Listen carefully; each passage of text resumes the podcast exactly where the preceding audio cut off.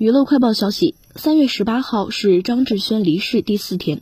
他的妹妹在社交平台发文透露，张志轩在家人的陪伴下已经顺利回到熟悉的桃园老家，接下来将为哥哥设灵追思，时间是三月十九号至二十八号，每天开放四小时，供外界吊唁。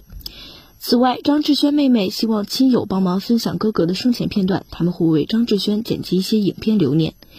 张志轩的妹妹还呼吁大家不要打扰父母，让他们静静面对没有儿子相伴的日子，希望时间可以治愈丧子之痛。